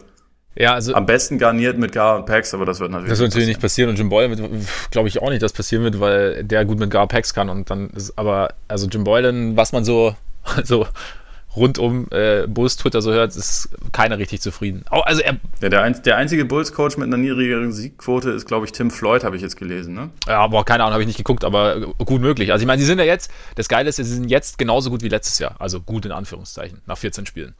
Sehr gut. Bei vier von vier und zehn. Und äh, es ist, er macht schon, also er, er gibt schon sehr, sehr viel Angriffsfläche ab, sagen wir es mal so. Also Statements sind komisch, Rotationen sind komisch. Immer derselbe Scheiß. also ich finde ihn, ich finde ihn geil. Ich hoffe, ich hoffe, er bleibt noch lange. Ja, ich glaube, für Außen steht es auch also teilweise durchaus amüsant, aber es ist halt, wenn, wenn, ich, wenn ich die Bugs dann irgendwie an den Brettern platt machen und du die dran festhältst, mit 4 Guard Lineup zu spielen, ist halt auch, ne? Schwierig. Janis hat auch gesagt, dass Archie Diakono der einzige Spieler ist, der sich dagegen stemmt bei den Bulls. Ja. Das fand ich auch ziemlich, ja, das, und, ziemlich, ziemlich und hart. Das, das, das, ist der Punkt, das Team, ich dachte, in der Preseason sah das alles so gut aus und ähm, also so sah es so aus, als hätte das Team irgendwie so ein bisschen Feuer und das siehst du halt irgendwie auch nicht. Und ich, ja, wie gesagt, und mit Lauri, ich meine, er hat ja nicht das Basketballspielen verlernt auf einmal. Das weißt du nicht. Also, washed kann sein, aber ähm, sie, sie hat ja dieses Quadruple Overtime-Spiel letztes Jahr, vielleicht Nee, aber es ist komisch. Ich, ich weiß es nicht, was, was los ist. Also es hat keiner Spaß und da, ja. Mal gucken. Ähm, Na gut, jetzt haben wir doch noch eine Enttäuschung äh, noch extra gemacht. Finde ich ja, gut. Ja. Haben, wir, haben wir direkt an Simmons angeknüpft. Ich meine, ich hatte, ich hatte die Buletten bei mir schon auch stehen. Von daher passt Ja, sie, sie, sie passen da schon ganz gut rein. Also es ist da, da, ja, da passt vieles, passt irgendwie vieles nicht und es ist irgendwie gefühlt nichts, nichts besser. Und ich meine, ja, Levine muss man auch sagen, trifft immer noch nicht, nicht die besten Entscheidungen, wenn es Wenn's Glaube ich auch der Plus-Minus-Negativkönig der äh, Liga bisher. Ja, manchmal fasst du dir halt wirklich an den Kopf, weil es dann halt so extremst erzwungen ist. Und halt nicht, aber nicht so auf die gute Art. Ich meine, er kann theoretisch ja, er kann ja wirklich aus jeder Lage theoretisch scoren, aber oft hast du so das Gefühl, okay, er sollte vielleicht eher links gehen und er geht dann rechts oder keine Ahnung. Das ist irgendwie ein bisschen, bisschen komisch. Weil, ich will ja immer noch nicht aufgeben, aber es, es, es deutet in keine gute Richtung hin. Also auch sie nehmen zwar, sie nehmen ja die, das, das Wurfprofil und so, das stimmt ja alles, ne? Also sie treffen halt nichts, aber das ist dann irgendwie auch irgendwann so ein Punkt. Ja. Also, und die Offense ist halt. So, die, die ersten paar Bewegungen sind immer gut aus, dann hat irgendeiner einen Ball und hält den Ball dann zu lang und dann ist wieder eigentlich alles, dann doch wieder Isoball. Und dann. und es ist nicht nur Levine. Ist so ein bisschen. Ja, ja. ja es ist keine. Alles gut. Man spielt nicht, man spielt wenig miteinander, habe ich so das Gefühl. Gut. Na gut. Kommen wir da. Sollen wir nochmal was Positives machen? Machen wir was Positives. Bin ich dran oder du? Ich glaube, jetzt bist du dann. Irgendwie, irgendwie läuft es gerade so, dass immer du, du positiv, ich negativ. Wir müssen ja mal umkehren, ne? Weil sonst ist ja. Ja, eigentlich passt das Ja. auch nicht zu uns, aber ich meine, man, man muss ja auch mal unterschiedliche Rollen annehmen Absolut, können. absolut. Also Method äh, Acting quasi. Ja, ich habe noch zwei Stichpunkte. Einmal die Suns, wobei ich halt sagen würde, da wir nächste Ja. Woche mit dem Bandwagon dran Genau. sind, sprichst du dann ausführlich darüber. Also das verschieben wir einfach bis dahin. Ja. Aber auf jeden Fall eine positive Überraschung. Und dann, ich habe sie jetzt mal in dem Fall zusammengefasst, man kann sie auch jeweils einzeln sehen, die individuellen Leistungen von Pascal Siakam und Luka Doncic. Mhm. Himmel, Arsch und Zwirn. Ja. Ich, äh, ich, ich, mir, mir fehlen die Worte. Also bei, bei beiden. So, ähm, über die Raptors haben wir neulich auch schon mal ein bisschen gesprochen, deswegen kann man das irgendwie bei Siakam auch kurz halten, aber ich, ich, es ist nach wie vor einfach nicht zu fassen, dass jemand innerhalb von eigentlich so zwei Kalenderjahren von einem Energizer von der Bank zu jemandem geworden ist, der mittlerweile so in die erweiterte MVP-Konversation kommen kann. So, der 26 Punkte, 9 Rebounds, 4 Assists im Schnitt, irgendwie mit, mit immer noch guten Quoten, der jetzt neuerdings 6,4 Dreier pro Spiel nimmt und davon 36 Prozent trifft, was vielversprechend ist. Also es ist natürlich noch nicht elitär, aber es ist, es ist sehr vielversprechend, auch im Hinblick darauf, dass er da noch besser werden Ja. kann. Und langsam fragt man sich dann doch, wo soll das noch hingehen? Also gerade bei jemandem, der mit, äh, mit 22 in die Liga kam, wo man ja traditionell sagt, uh, da ist ja nicht mehr so viel Upside. Ja, de- demnächst äh, offensichtlich ist da relativ viel Upside. Also ich meine,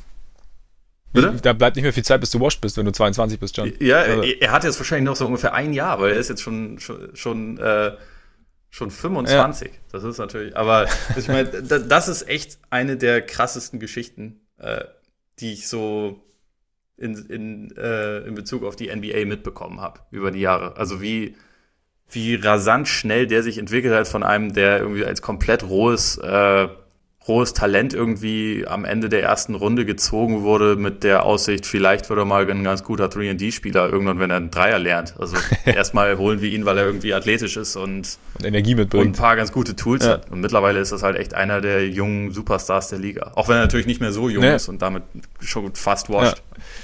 Finde ich absolut krass. Die, die Geschwindigkeit ist schon sehr beeindruckend. Es gab ja auch diese, diesen einen, ich weiß nicht, Tweet so mit, mit, den, mit seinen Statistiken und Kawhi Statistiken, wo es dann hieß, okay, now Siakam has essentially become Kawhi, weil es halt mehr oder weniger übereinstimmte. Sie waren fast exakt, ne? Und Ja. das ist, es ist, es ist tatsächlich beeindruckend. Also Siakam finde ich auch, ja, wie gesagt, wir spekulieren ja immer wieder vor der Saison, ja, was, was, was kann er so bringen? Und wir liegen eigentlich immer drunter. Deutlich. Ja, absolut. Da, ja. Aber Doncic, weil du angesprochen hast, den habe ich nämlich auch notiert gehabt. Alter, so kann man so ausdrücken. Also Doncic ist für mich ja schon einer der geilsten Typen, die da so rumrennen in dieser Liga. Also Absolut. fand ich letztes Jahr schon, aber auch. dieses Jahr, ja, ich meine, gut, Triple-Double, ne? Nett, aber er legt halt fast eins auf. Find ich, also, finde ich krass. Ja, wenn er jetzt noch 0,7 Assists mehr auflegt, dann kann er MVP Ja, werden. eben. Aber dann hat er ihn eigentlich Da, schon. Das ist das Einzige, woran es ja, dann hapert. hat er ihn schon. Aber dazu halt, also was ich krass finde, das ist halt alles auflegt. Ich meine, er trifft 47 oder knapp 48 Prozent aus dem Feld, aber seine, die, die Dreier sind ausbaufähig mit 31,4. Ja. Ich meine, sind halt viele Stepbacks Ja. dabei, die einfach schwieriger sind, aber, Aber geil. klar, die Quote kann im Prinzip noch ein kleines bisschen hochgehen. Und was halt insgesamt ist, aber da, was ich auch krass finde, dass er halt deutlich effektiver geworden ist, obwohl er deutlich mehr Usage hat. Also es Ja. ist jetzt nicht so, dass er einfach irgendwie, das, dass er seine, seine Stats aufbläst, weil er halt einfach mehr ballert, sondern er macht mehr und äh, bringt auch mehr. Und was ich halt, das Beeindruckendste für mich bei Doncic ist aber immer diese Kontrolle, mit der er übers Spielfeld rennt. Also du hast, wenn er auf dem Feld ist und am Ball ist, hast du das Gefühl, dass da genau einen gibt, der ansagt, was wie zu laufen hat. Also er ist einfach so, der, der, er guckt, er, er bewegt sich so ein bisschen, er, keine Ahnung, führt die Defense in die eine Richtung, um dann in die andere Richtung zu passen. Er irgendwie dann dribbelt er auf der Stelle und haut dann irgendwie einen Stepback raus und dann, keine Ahnung, was, er ist halt, er ist ja nicht der explosivste und trotzdem kommt er regelmäßig auch an richtig guten Verteidigern, wie jetzt Derek White zum Beispiel vorbei, einfach weil er durch diese Verzögerungen, Geschwindigkeitswechsel oder, oder, oder Seitenwechsel oder Richtungswechsel irgendwie, ja, ihn so ein bisschen aus, aus, der Tritt bringt, aus dem Tritt bringt. Es ist halt, also diese, diese Kontrolle, die er, die er, die er so über dieses Spiel einnimmt und übernimmt, das finde ich, siehst du ganz, ganz selten. Also da, das macht mir schon wahnsinnig viel Spaß zuzusehen. Und weil es eben halt eben nicht so dieses Ding ist, okay, ich bin halt, ich bin euch körperlich überlegen oder ich bin halt saumäßig schnell oder ich bin halt das, sondern einfach, ich irgendwie, ich setze meinen, meinen Körper und meine Bewegungen so ein, dass ich das bekomme, was ich möchte am Ende. Ja, also gerade was irgendwie diese komplette Kontrolle angeht, ist es halt echt auch nur mit einer, mit einer kleinen Handvoll von, von Spielern in der ja. NBA ansatzweise vergleichbar. Also da ist er schon echt mittlerweile halt mit 20 Jahren ist er da schon einfach, würde ich ihn jetzt als Top 10 Spieler bezeichnen. Und das hätte ich, das hätte ich auch trotz aller Luca Fanboy äh, Tendenzen, die ich sowieso habe, schon, also die ich schon äh, zu Real Madrid Zeiten ja. hatte, äh, hätte ich das nicht kommen sehen, dass der in seiner zweiten Saison halt da einfach schon reingehört. Und also für mich ist das aktuell zumindest echt eine klare Angelegenheit, dass er, dass er da in der, in der Top 10 irgendwie zu verorten ist. Ja, nee, ist, ist, für mich, ist für mich genauso. Und was halt noch, wo ich noch gespannt bin, wie, ob die Interaktion mit Porzingis halt, das ist halt noch so ein bisschen, da gibt es ja noch, oder sagen wir es mal so, um es positiv zu formulieren, da, da, liegen ja auch noch Potenziale vergraben, theoretisch. Ja, viele. Also grundsätzlich finde ich bei den, bei den Mavs, also weil das einfach kein, solange, solange Porzingis einfach offensiv nicht gut ist, was er bisher überwiegend nicht ist, äh, ist das ja ein Kader, der eigentlich jetzt nicht unbedingt perfekt auf die Stärken von Doncic zugeschnitten ist. Also dafür müsste es eigentlich ein bisschen mehr Shooting um ihn herum geben. Dafür müsste es vielleicht auch noch ein ein kleines bisschen mehr Athletik oder so geben um ihn herum. Und also es gibt schon einige, die super zu ihm passen. Also Kleber beispielsweise passt, finde ich, passt, finde ich, super zu ihm. Also auch vom, vom Spielverständnis her. Wenn der jetzt seinen Wurf noch minimal stabilisieren würde, dann, dann wäre das schon mal sehr gut. Dorian Finney-Smith hatte jetzt einmal auch ein äh, sehr, sehr gutes Spiel gemacht. Aber die sind ja eigentlich auf dem Flügel nach wie vor nicht besonders gut besetzt. Also das, da gehen immer noch viele Minuten beispielsweise an Tim Hardaway Jr. und solche Leute. Und wenn sie das halt in den nächsten ein, zwei Jahren noch ein bisschen optimieren und Porzingis halt seinen, seinen Rhythmus irgendwie bekommt und vielleicht auch seine Wurfauswahl besser macht, als sie zu Nix-Zeiten schon war, weil sie einfach auch da ja jetzt nicht unbedingt immer für, von allzu großer Spielintelligenz geprägt war. Wenn, wenn sie ihn da halt einfach noch ein bisschen mehr in die Richtung bekommen, dann geht halt auch für Doncic mit dem Team, aber auch individuell sogar mhm. noch mehr. Und das ist dann schon echt eine relativ krasse Aussicht. Ja, das ist halt eigentlich auch interessant, dass er eigentlich im Endeffekt ja, oder dass die Defense sich ja sehr, sehr auf ihn konzentrieren kann, einfach dadurch, dass halt alles andere um ihn rum etwas wackelig ist. Also Porzingis, finde ich, macht es schon solide dafür, dass er eben so lange raus war. Und, und da bin ich auch, also da habe ich auch mal so das Gefühl, so in der Konversation rund um Porzingis wird sich dann schon, werden immer so ein bisschen sehr die negativen, also will ich jetzt nicht, weil du jetzt gerade die, die Nix-Zeiten erwähnt, das meine ich jetzt nicht dich, aber dass halt ganz oft so gesagt wird, ja, das war ja schon immer ein Problem, das war, er konnte ja noch nie gegen kleinere irgendwie im Post irgendwie tätig werden, war ja das und das. Gut, das kann gegen Marcus Smart. Das, eben, eben. Aber dass man sich da so ein bisschen schon wieder so, ja, okay, war vielleicht doch nicht so geil oder äh, ihm, ihm, da jetzt den Vertrag zu geben. Also habe ich manchmal nur den Eindruck, dass man da so ein bisschen sich sehr auf das Negative aus der Vergangenheit konzentriert und nicht so darauf, was da halt, oder weniger, vielleicht ein bisschen weniger darauf, was, was da für Potenziale gibt und dass man ihm da dass man nur sehr, sehr, dass man ein bisschen ein Problem damit hat, ihm wirklich die Zeit zu geben, weil wie gesagt, ich glaube, es dauert halt einfach noch. Also es ist halt einfach, vielleicht dauert es auch bis zur nächsten Saison, keine Ahnung, wenn dann immer noch, wenn es dann immer noch sehr wackelig alles ist und sehr von Hochs und Tiefs geprägt ist und dann, ja, aber wie, aber wie du sagst, also ich finde halt in diesen, wenn Porzingis dann schlauere Wurf, Wurfauswahlen trifft, sicherer ist auf dem Feld, dann ist da für Doncic schon noch wesentlich mehr möglich. Und ich, ich denke mir halt auch, die beiden müssten ja eigentlich zusammen gut funktionieren, theoretisch. Also gerade wenn du jetzt zum Beispiel, ja, wenn du jetzt ein Pick and Roll laufen würdest mit den beiden, oder also in der Theorie sieht es ja gut aus. Absolut, also ich meine, teilweise hast du es ja auch in Ansätzen ja. schon, dass es, dass es gut funktioniert. Und äh, auch, also ich, ich würde auch sagen, ohne dass ich jetzt sicher bin, dass äh, Porzingis ein super, mega, duper äh, Star wird, würde ich auch sagen, auf keinen Fall sollte man das jetzt abschreiben und der, der wird seinen Weg schon machen. Und ich, ich sehe die Zukunft der Mavs grundsätzlich positiv, weil sie Doncic haben, aber ich glaube auch, dass dieses Tandem halt einfach viel Luft nach oben hat. Und dass die Tatsache, dass sie jetzt halt schon, schon ganz gut gestartet sind und dabei sogar noch mehrere absolut gewinnbare Spiele halt hergeschenkt ja. haben, sollte, sollte sie ja eigentlich extrem positiv stimmen. Also zweimal gegen die Knicks verlieren muss ja nicht sein.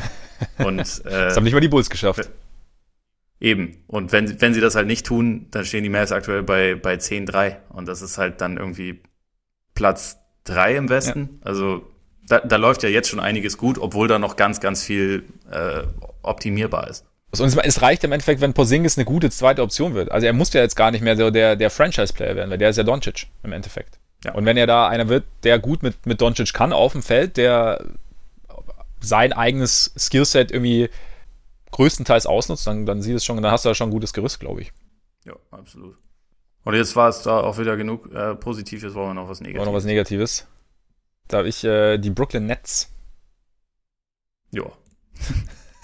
Vertretbar. Vertretbar, ne? Läuft, läuft nicht so richtig gut. Wir sind momentan bei 5-8, immerhin. Also Playoff-Reichweite, Platz 9 im, im Osten. Aber es ist, äh, gut, ist momentan sie haben viel Verletzungspech, muss man sagen. Also Durant ja sowieso, aber und auch Wilson Chandler, das hat zwar nichts mit Verletzungen zu tun, aber auch noch raus für zwölf Spiele, glaube ich, noch.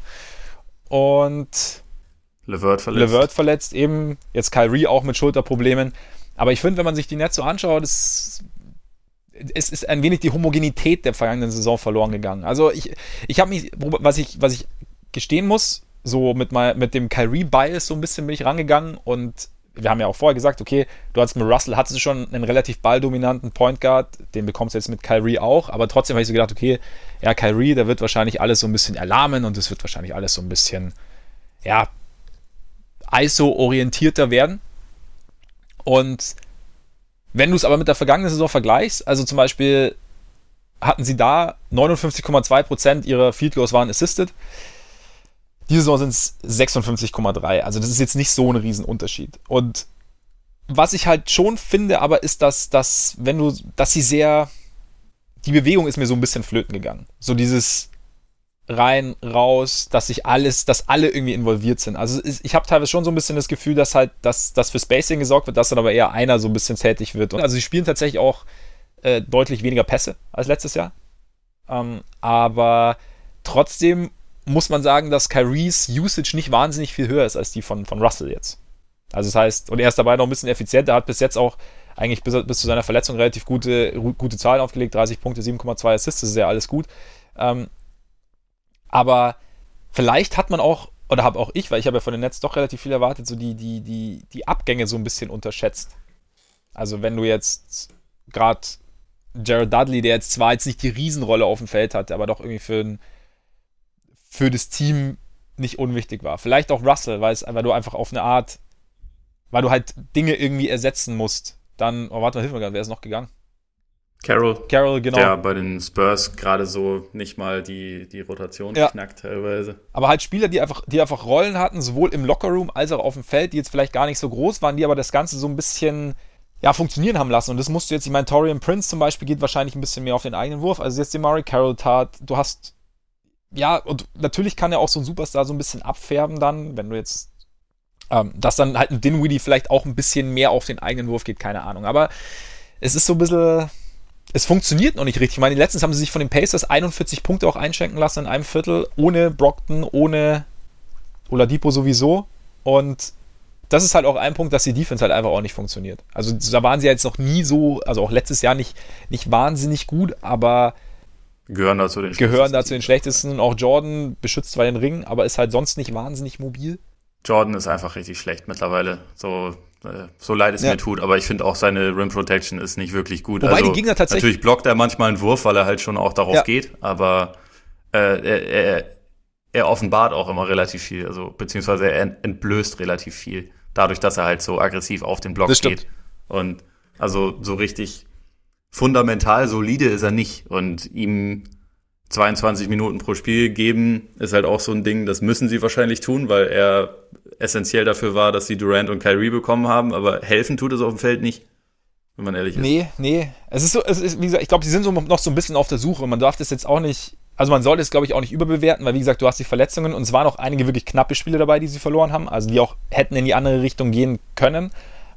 Wahrscheinlich braucht es tatsächlich Zeit, wenn du, wenn du einen ich meine, die sind ja dadurch, dass, dass, dass Chandler ausfällt, dadurch, dass Durant ausfällt, sind, ist es ja einfach auch irgendwie ein Übergangsjahr und sie sind so ein bisschen Work in Progress. Und dann, wenn du eben einen neuen, dominanten Superstar der ganzen Mischung hinzufügst, dann muss sich das auch irgendwie erstmal finden. Wie gesagt, ich habe manchmal so ein bisschen mehr dieses, dieser gelenkte Fluss aus der letzten Saison.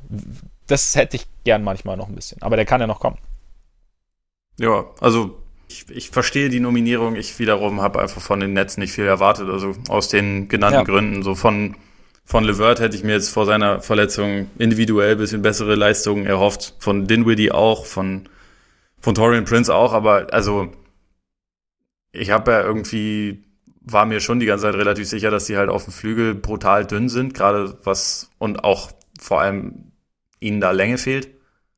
Und ja, dass das Team einfach Stand jetzt so ist, dass es irgendwie an guten Tagen natürlich äh, offensiv schon ganz gut was abbrennen kann und dann auch viele Teams schlagen kann, aber was halt äh, defensiv so viele Lücken hat, dass man jetzt nicht da, davon ausgehen konnte, dass die irgendwie durch die Liga spazieren. Und ich meine, da, wo sie jetzt stehen, das ist ja zum jetzigen Zeitpunkt, wenn sie halt eins von diesen Spielen mehr gewinnen, dann stehen sie trotzdem auf dem Playoff-Platz. Also weil es halt einfach der Osten ist. Ja. Und ich, also da, ich nehme an, dass sie da wahrscheinlich auch am Ende der Saison wahrscheinlich irgendwie auf sieben oder acht oder so landen werden. Aber ich meine, dass es kein wahnsinnig tolles Team sein würde diese Saison, das, das habe ich mir halt irgendwie gedacht. Obwohl Kyrie individuell super spielt, aber es ist halt einfach sonst, finde ich, ein, ein Team, was sehr gut jemanden wie Kevin Durant gebrauchen könnte, der relativ viele Probleme kaschiert.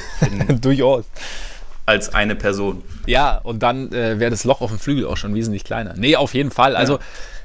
ich sehe es weiterhin, ich habe es ja vor der Saison ein bisschen, bisschen oder deutlich positiver gesehen als du keine Ahnung, wie gesagt, vielleicht kommt aber noch so ein bisschen mehr, bisschen mehr Fluss rein. Also, mal schauen. Ist auch noch, genau, wie bei allen anderen. Erster Monat erst rum. Aber dann, äh, ich, ich habe nichts Positives. Du hast nichts mehr. Positives mehr. Wahnsinn. Ich glaube aber, ich habe auch schon drei ja, genannt. Stimmt, stimmt. Hätte mhm. ich noch ganz kurz äh, Daniel Theiss, der sich äh, als, als Starter ja. zu etablieren scheint bei den, bei den Celtics. Da auch echt einen guten Job macht. Absolut. Dann Daniel Gafford, Erstes NBA-Spiel, äh, gleich mal zerstört in der Zone. Unfassbar. Maschine. Maschine. Suns hatte ich auch, aber da kommen wir dann nächste Woche dazu. Markel Fultz hatte ich teilweise auch noch, weil er sich äh, mhm. zu einem, immer mehr zu einem zumindest spielbaren und äh, auch häufig startenden NBA-Spieler entwickelt.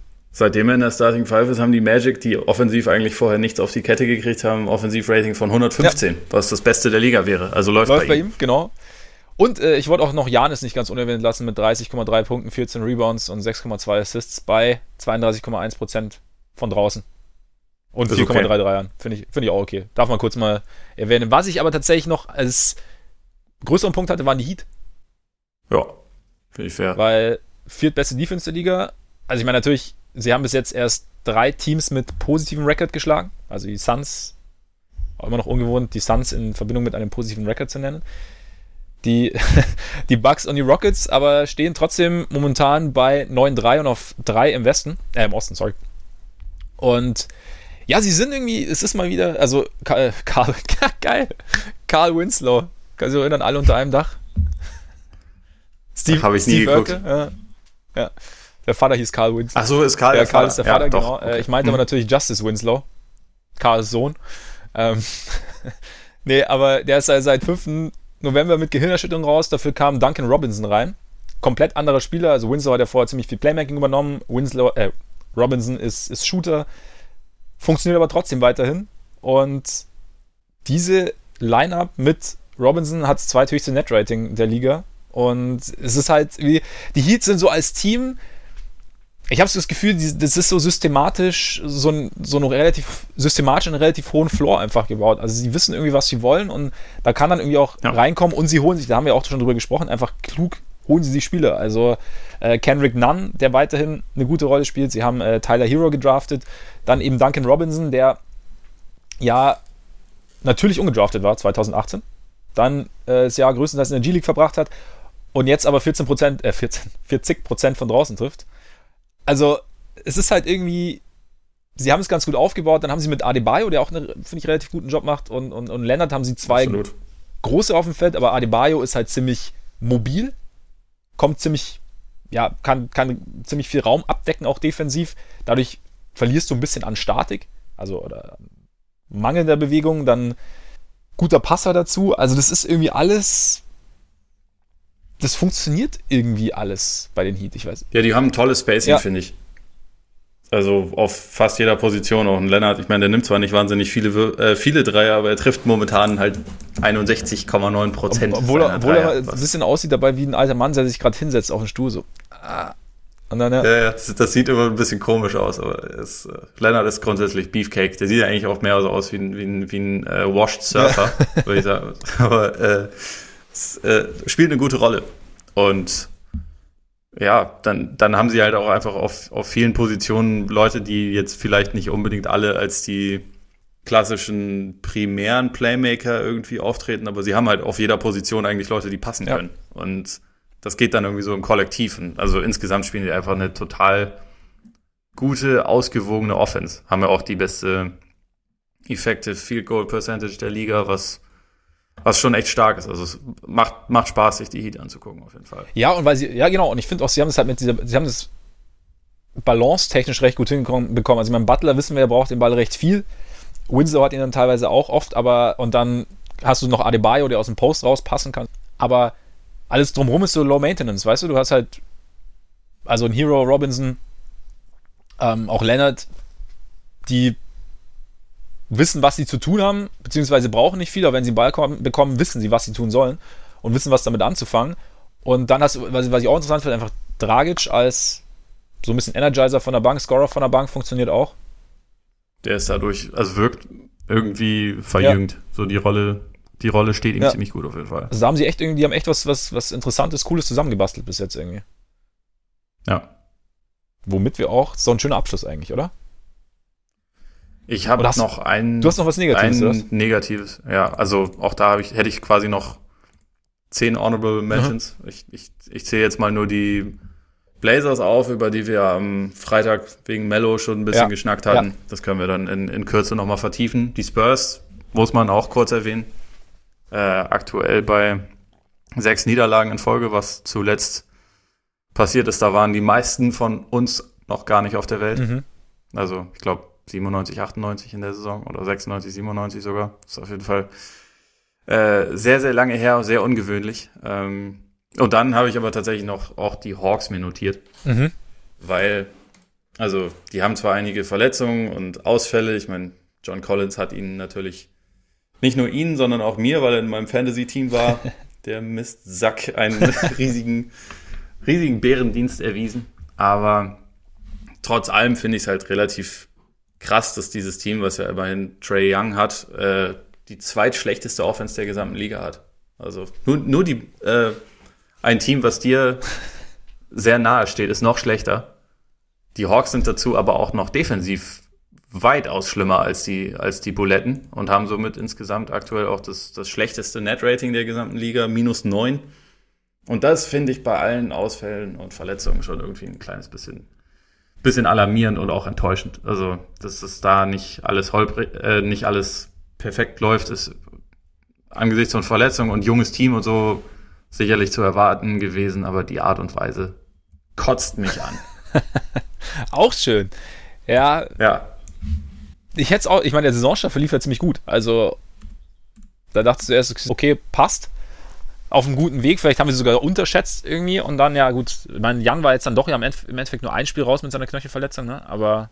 Zwei der letzten elf Spiele haben sie noch gewonnen. Das ist halt echt schon schlecht. Ja. Also es gibt einfach zu wenig Unterstützung für ihn und dann ist es natürlich auch für jemanden, der nicht ganz so groß, physisch nicht ganz so eindrucksvoll ist, einfach auch ein bisschen schwieriger gegen Double und Triple Teams dann noch irgendwie effektiv zu sein. Und er, find, er macht trotzdem sehr guten Job darin, seine Mitspieler zu finden, aber keiner versenkt die Würfe dann irgendwie hochprozentig und da, dadurch entstehen dann einfach ziemlich große Probleme. Und ja, die, die, bei den Hawks ist jetzt die Saison natürlich auch noch nicht beendet, aber sie sind auf jeden Fall noch bei weitem nicht auf dem Niveau, was ich irgendwie mal gedacht habe, wo sie vielleicht hinkommen. Also wie gesagt, ich dachte, dass sie off offensiv halt eine Katastrophe, äh, defensiv eine Katastrophe sein würden, wie, wie letzte ja. Saison auch schon.